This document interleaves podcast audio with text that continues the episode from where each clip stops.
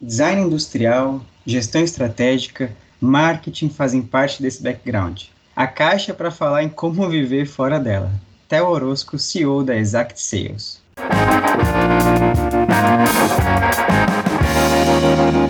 Obrigado, Theo, por receber essa iniciativa com todo esse gás do início de 2021, agora com vacina. ah, por aceitar a gravação desse episódio. É muito especial compartilhar esse momento se tratando da trajetória da Exact Sales. Um prazer estar aqui. Obrigado você pelo convite. É, acho que a gente está num momento super especial, né? Vamos dizer assim, super complexo e especial aí de evolução, onde a tecnologia tem sido base para muita coisa positiva e contorno de questões difíceis que a gente está vivendo. E estou aqui para contribuir, o que eu puder contribuir, estou à disposição. Vamos começar pelo final, Theo. Imagino que todos que nos escutam conheçam o início da sua trajetória, mas eu vou trapacear nessa pergunta para relembrar toda a sua história na Exact como empreendedor, perguntando sobre o livro que você escreveu recentemente. Você lançou um livro agora, né? Isso. Foi super bacana. O objetivo do livro é justamente assim, eu via muita eu via pouca referência sobre vendas, sobre empreendedorismo com baseado em prática. E eu olhei e falei, cara, eu, eu gosto muito disso, eu leio muito disso fora.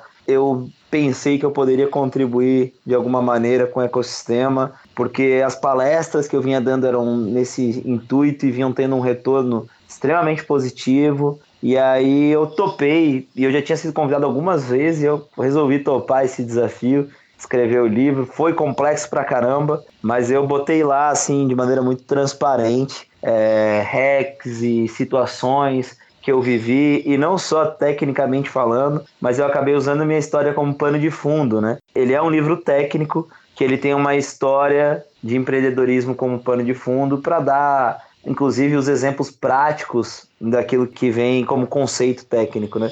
E está sendo super bem aceito. Foi surpreendente, eu não investi nada nesse livro, né? Não, foi um convite de uma editora, essa editora também não investiu em promoção, ela investiu sim pesado em, em ter um grande produto. E no resultado, no primeiro mês, já foi o 15 livro mais vendido no Brasil em negócios. Caraca. Então foi super surpreendente, os feedbacks têm sido muito positivos, eu estou muito feliz com isso. Eu espero com ele poder ajudar, porque eu penso que sou um cara que gosta muito do conceito de ecossistema. Eu penso que se o ecossistema estiver melhor, e por isso eu participo de muita coisa, eu penso que se o ecossistema estiver melhor, a gente vai ter mais facilidade de vender, de atender, de surgirem novas empresas. E esse é o caminho que eu acredito no Brasil. Assim, eu acredito que se a gente esperar o caminho político é muito complicado. Então, assim, a gente tem que, tem que criar meios paralelos, fazer a, o Brasil sair desse, dessa inércia que a gente está negativa, né? Vamos fazer a nossa parte, com certeza. Mas o livro, muito bacana. Não terminei de ler, eu confesso, mas eu vou chegar lá e a gente marca uma nova conversa. tá gostando até agora? Tô, tô gostando, e é bem isso que você falou. Na prática, a teoria é outra, né? Porque para quem quer empreender, é um leão por dia, isso já não é novidade, mas o livro trata. Eu não vou dar spoilers aqui, mas aí depois a gente faz um, um merchanzinho com relação aos insights do livro. Ah, que massa. Então, na Exact, vocês são referência já em vários aspectos na América Latina, já tem destaque regional, por que não dizer global? Acho que já tem esse destaque global. E esse podcast, ele quer encontrar, você falou de ecossistema, né? Exemplos e histórias sobre protagonistas em tendências globais. Claro que é, o momento que a gente está vivendo é muito nebuloso em termos de planejamento estratégico, mas eu acho que há um movimento de romper fronteiras e pensar mais born global. Você acha que existe essa tendência de sair das caixinhas, talvez, do espaço físico e buscar produto, consumidores, insights, enfim, meio que born global? Cara, eu gosto muito desse conceito. Eu acho que tem um fundo que chama OneVC, inclusive fala bastante sobre isso, sobre você é, nascer pensando de maneira global, né? É algo complexo, porque obviamente você tem diferenças culturais, você tem diferenças de operação dentro de diferentes países, mas vem sendo quebrada essa barreira, eu acho que principalmente por esse trabalho remoto, vem sendo quebrada essa barreira por a gente ter cada vez mais poder olhar é, as empresas de uma maneira não fique restrita somente a, a, um tipo de entrega, a um meio de entrega, né? Então você pode ter adaptações. Só que eu acho que tudo, o grande, o grande ponto para mim é que, assim, eu penso que quando você nasce você pode até nascer com uma solução que atenda globalmente, mas eu acho que você tem que primeiro atender teu bairro. Eu penso que você não atender nem teu bairro, você não vai atender o mundo. Então, é, ok, o problema eu acho que a dor tem que ser universal, a dor tem que ser global. E aí eu acho que a Exact teve essa sorte, assim, a nossa dor é uma dor global, ela vem se provando global, né? Então a gente hoje atende multinacionais, estamos entrando na América Latina, isso organicamente, não fizemos um planejamento para isso, quem nos conduziu a isso foram nossos clientes. Temos feedbacks é, de grandes empresas americanas, que temos mercado nos Estados Unidos, mas isso deve fazer parte do nosso planejamento aí no médio prazo, algo como dois anos. O software hoje está em inglês e espanhol, mas muito mais para atender essas multinacionais. É, eu acho que o grande ponto para a gente é que o foco nesse momento ele está em um mercado consumidor que é o mercado brasileiro, que ele é gigantesco, né?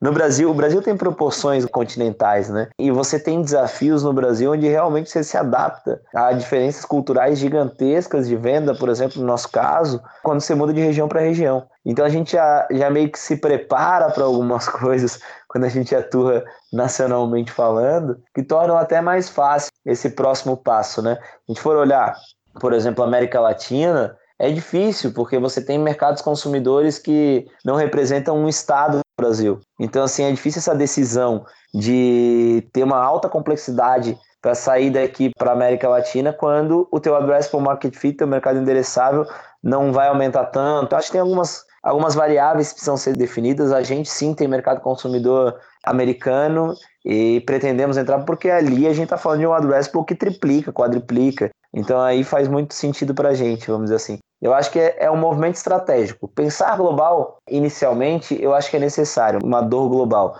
Agora, agir regionalizado para depois começar a ganhar como no War, né? Começar a ganhar territórios. Então, eu penso muito assim. A gente tem um orgulho, do jeito positivo de dizer o orgulho na Softplan, que a gente tem um software vocacionado para o Poder Judicial, e sempre que a gente mostra uma apresentação com os números brasileiros, dificilmente vai ter um país que se compare, né? Por exemplo, em termos de processos pendentes, no Brasil temos 63 milhões atualmente. O médico, que é o médico, tem é, 1 milhão e 500.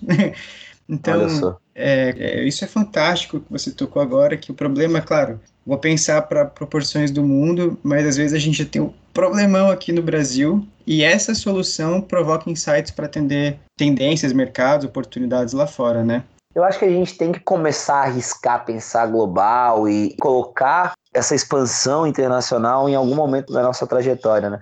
Eu entrevistei no Bastidores do Sucesso o Décio da Silva, da VEG, e é como ele falou, assim, a VEG começou com um escritóriozinho de duas pessoas em, em na Flórida, né? Então, é esse processo de expansão. Então, assim, eu, eu vejo que muitas vezes ele é menos complexo do que a gente imagina, mas ele tem que ter uma estrutura, ele tem que estar organizado. Claro que não foi é, do dia para a noite que eles fizeram isso, eles já tinham demanda, eles estudaram demanda, eles tinham uma demanda reprimida, inclusive, que é muito parecido com o que a gente está vivendo agora na Exact. Então, assim, eu vejo que a gente tem que arriscar um pouco mais e esse tipo de debate, esse tipo de discussão, é fundamental. Tem um outro caso que eu gosto muito, que é o caso da Decora, do Gustavo e do Paulo, uhum. é, que eles estavam. Aí é um, já é um ponto que, por exemplo, o addressable deles no Brasil não estava tão pronto para o nível tecnológico e de proposta, não é nem tecnológico, de proposta de serviço da solução deles. No Brasil não se consumia tanto algumas coisas que eles lá fora solucionavam. E aí, quando eles foram lá para fora para uma ideia global, como último tiro praticamente, porque a empresa não não estava indo tão bem, eles acharam um filão lá fora. Também entrevistei eles no Bastidores de Sucesso. E, e, cara, engataram em pouquíssimo tempo, venderam a empresa por 100 milhões de dólares, sabe? Tipo, tem, a gente não pode ficar com a síndrome do cachorro magro, assim. A gente faz muita coisa legal aqui no Brasil, muita coisa boa. Claro que tem que ir estruturado, senão você vai ser esmagado, porque lá fora tem um acesso a capital mais fácil, nos Estados Unidos principalmente. Então as empresas elas, elas eles são mais ávidos ao crescimento acelerado, ao risco, né, culturalmente falando. Mas se a gente não começar a mudar e inverter um pouquinho isso e se arriscar um pouquinho mais, claro, arriscar com, com planejamento e tal, a gente sempre vai ficar nessa, nessa ideia de cachorro magro, a gente ficar nessa ideia de, de medo E isso não vai nos levar a lugar nenhum. Então eu gosto muito desse tipo de debate, desse tipo de proposição. Uma porção de fundos, agora falando sobre investimentos, M&As, tem vários investidores que provocam esse insight de internacionalizar, que seu produto seja internacionalizável, né? Isso vem muito puxado pela pauta dos, dos investidores. Aqui agora falando do, do ecossistema,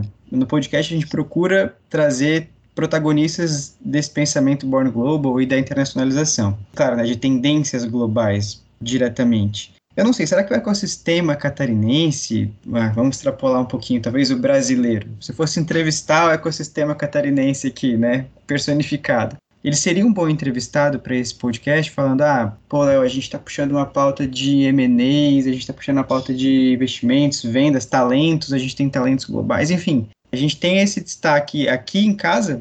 Eu acho que a gente está evoluindo como ecossistema, sabe, Léo? Acho que assim, e, e ainda falta muito. Porém, nacionalmente falando, a gente é talvez o grande ecossistema brasileiro ou o segundo grande ecossistema brasileiro, dependendo do ponto de vista. Isso não quer dizer que a gente, eu acho que um tema que a gente ainda não desbravou tão bem e que a gente não está tão preparado é sim essa expansão, é sim essa competição global, sabe? Eu acho que ela ela está engatinhando. Ela tem proposições para que sejam cada vez mais pensadas, mas o, o empreendedor como um todo, a gente ainda não chegou massivamente nesse estágio. A verdade é essa. Então, assim, a gente está num estágio onde o seed money ele está cada vez mais consolidado, as empresas estão surgindo com bases cada vez mais fortes. Os investidores de seed money são caras já têm um volume muito bom. Você tem alguns anjos aventureiros, mas você tem um grande número de investidores qualificados em seed money. Então, assim, que é esse capital semente, né? Capital inicial. É, logo depois você tem um, um volume crescente de Series A, um crescente de fundos que estão entendendo essa, esse segundo passo, cara, que normalmente ele envolve um início de preparação para que a empresa comece a pensar nisso, que vai acontecer provavelmente no Series B ou C. Então, assim, é isso que eu tô querendo dizer, sabe, Léo? Assim, a gente tem pouca empresa em estágio de Series B e C uhum. e pouco fundo em estágio de Series B e C. Isso é um progresso natural que deve acontecer. Então a gente tem, por exemplo, dentro do, do ecossistema, claro que existem empresas que estão há mais tempo, como a Softplan, como uma VEG, como uma. Quando a gente começa a falar de empresas assim dessa nova safra, uma RD começou a pensar no processo de internacionalização no passado, né? Então, sendo retrasado, ela começou a consolidar a América Latina, né? Não é para outros. A Nelway é da nova safra em partes, né? Porque ela já vem de muito mais tempo inclusive, e arriscou um pouco mais, ela tem uma atuação, mas ainda é tímida essa atuação, sabe? Mas ela levantou fundos que pensam dessa maneira, então ela levantou fundos de Series C, D, Aí a gente começa a falar de empresas que já estão lá, mas assim, ainda é muito incipiente. A verdade é essa. Se a gente fosse vender o ecossistema como um ecossistema pronto para pensar em expansão internacional, eu diria que não, Léo. Mas assim, eu diria que a gente está no caminho. Para pensar nisso, a gente precisa ter empresas com bases fortes. Não adianta a gente estar tá pensando nisso com empresas que tão, não resolveram nem seu problema dentro do Brasil, não tem uma base, não tem um produto consolidado, não tem um addressable market fit interessante é, lá fora, não sabe, não pivotou bem, sabe? Tipo, a gente precisa resolver primeiro alguns problemas base de seed para depois vir para Series A. É, é, um, é uma esteirinha, sabe, Léo?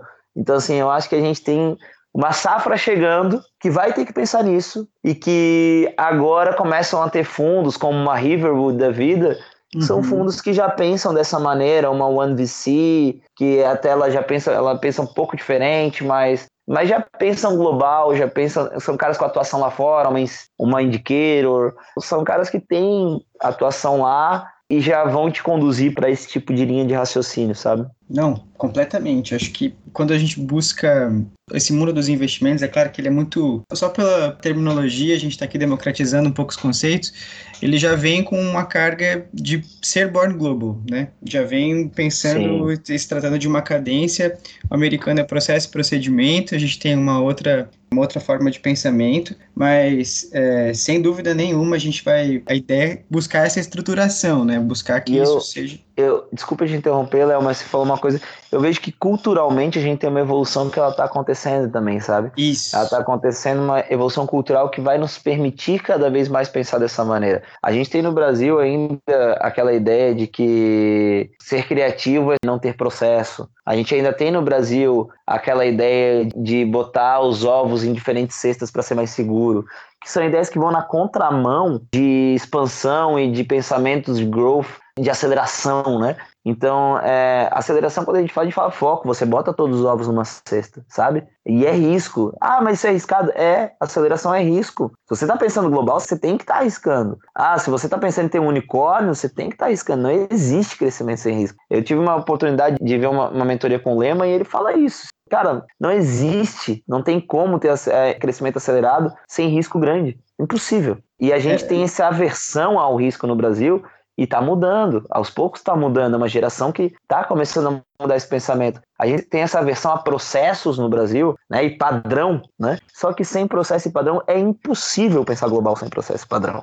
Impossível. Você não vai, você vai ser esmagado sem pensar em processo padrão. Então, assim, tem uma mudança cultural que ela vem acontecendo também. Eu tenho uma expectativa muito boa, sabe, Léo, nesse sentido. Eu acho que as empresas brasileiras elas vão ser muito fortes globalmente falando, se a gente continuar nesse processo evolutivo de ecossistema. Vivendo essa transformação cultural, e o que eu tenho acompanhado algumas empresas que, dentro do conceito de burn, quando recebem um aporte, ou que recebem uma parceria, um investimento, enfim, pegam o dinheiro, alguns CEOs, enfim, eles põem o bolso, né? Alguns os donos aí das empresas, eles pegam esse dinheiro, um pouco eu vou é, colocar aqui, outra coisa eu vou talvez reinvestir e tal. E eu vejo que a tendência do internacional tem escrachado um pouco esse conceito do burn. Muitos, olha, eu vou pegar e vou reinvestir para focar ou nas minhas vendas e aí focando na expansão, buscando mercado lá fora, buscando clientes lá fora, ou produto. E aí, com a chave de vou pensar num produto que seja desde a tradução até a localização de um produto. Pensar todo o contexto em que está inserido em termos de tecnológicos, né? Se for uma empresa de tecnologia. Mas eu acho que esse conceito de reinvestir pensando internacional é algo que vem trazendo, borbulhando na nossa cultura empreendedora, né? É, eu vejo que, assim, os, os grandes fundos, né, Léo, se você for falar são poucos, essa é a verdade, né? Os fundos uhum. realmente profissionais. Então você vai pegar assim fundos que têm experiência com fazer pelo menos uma Series A ali, você vai pegar, vai ter Redpoint, vai ter Monax, Astela, DGF, Kazek, mas não são muitas opções. Esses fundos, eles são fundos que eles só colocam o dinheiro, obviamente, com um planejamento muito bem detalhado e muito bem sinérgico com aquilo que eles acreditam, né? E eles são fundos que eles vão... Eles têm playbooks muito bem definidos, sabe? O que, que são esses playbooks? Ah, o que, que deu certo para outras empresas e que eu quero que tu replique. Então, assim, é, é, é muito dentro disso que é a atuação deles. E aí, dentro disso que é a atuação deles, existe um momento, sim, né, Léo? que para algumas empresas é na série A, para outras na série B, mas para a grande maioria é série C e D, que é o momento de você pegar esse dinheiro para deixar produto e processo comercial redondo para expansão. E não adianta, não é o mesmo produto aqui nos Estados Unidos, não é o mesmo modelo comercial aqui nos Estados Unidos. Então você vai ter que ter uma atenção muito grande, não é só se jogar para lá, né? Então tem muita gente assim que pensa, ah, vou me jogar para lá, vou ver qual é. Não é assim que funciona. Você vai ter que criar uma estrutura realmente para entrar pesado, para que você realmente consiga. É claro, existem os cases fora da curva, como o da Decora, por exemplo, existe. Só que a Decora, ela estava no último tiro, né, Léo? Ela não era uma empresa assim que estava voando no Brasil e foi para lá. Uhum. A gente foi diferente. A, a inversão é, dos, dos processos. É, exato.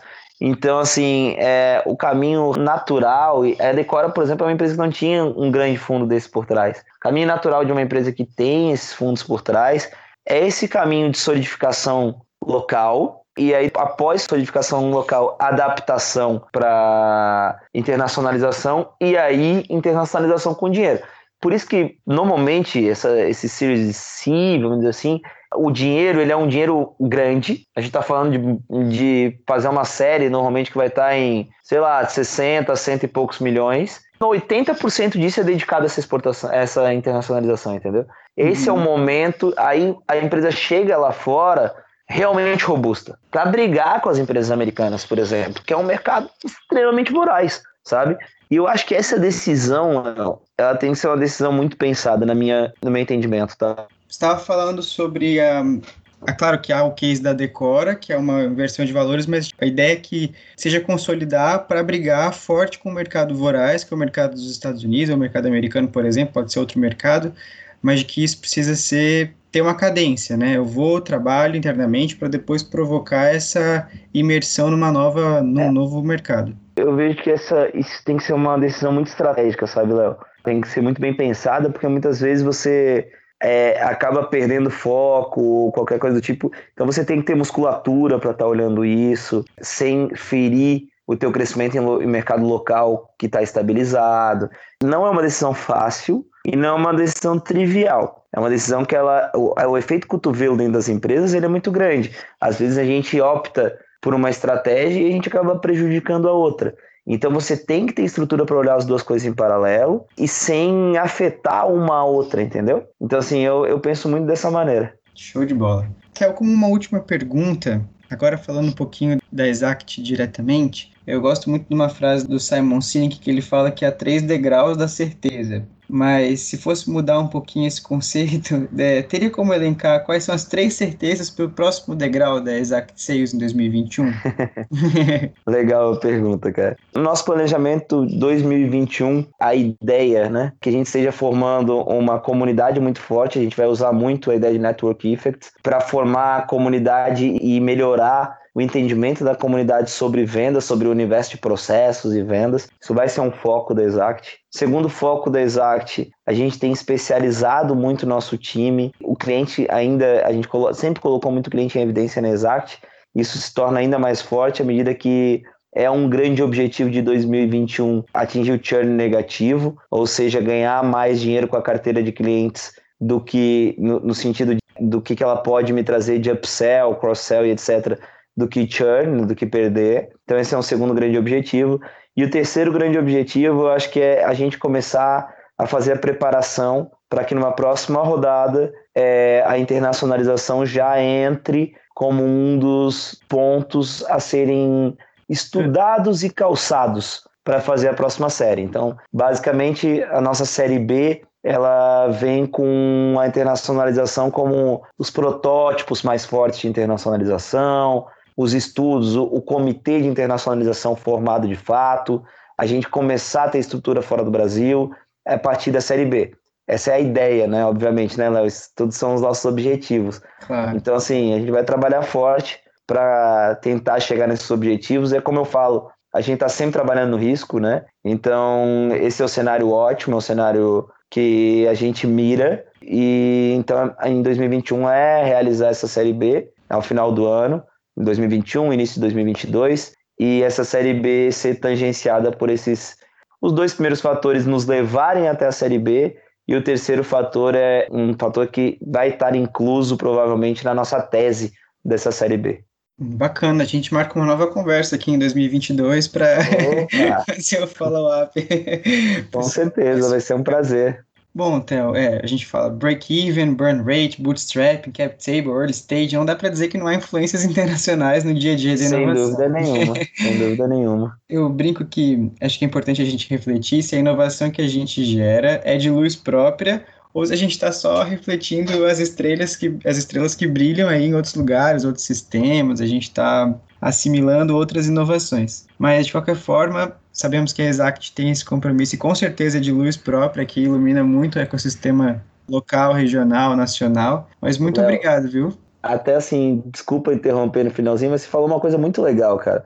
Eu acho que uma das grandes, uma das grandes coisas que tornaram a Exact passível de uma internacionalização foi a gente sempre ter olhado para o nosso cliente e não para os nossos concorrentes, sabe? Hoje nós somos considerados a quarta maior plataforma do mundo, a, maior da América Latina no que a gente faz. As outras três maiores plataformas do mundo são unicórnios, né? A gente nunca olhou para elas para fazer as coisas. A gente sempre olhou para os nossos clientes. E eu acho que se eu puder deixar um processo do que, que para mim é pensar global, para mim pensar global é ter essa luz própria que você falou. Eu adorei essa frase. Eu acho que a gente tem que se embasar em caminhos a gente tem que ter na caixa de ferramenta os caminhos que outros percorreram. Acho que isso é fundamental. Porém a gente tem que construir nosso próprio caminho. Muito legal. Obrigado pelo convite aí, viu? É que agradeço, Theo. Agradeço pelo seu esforço e também pelo todo o trabalho que merece ser reconhecido. Muito sucesso para você e toda a equipe da Exact Sales. Pra gente, querido. Grande abraço, espero ter contribuído.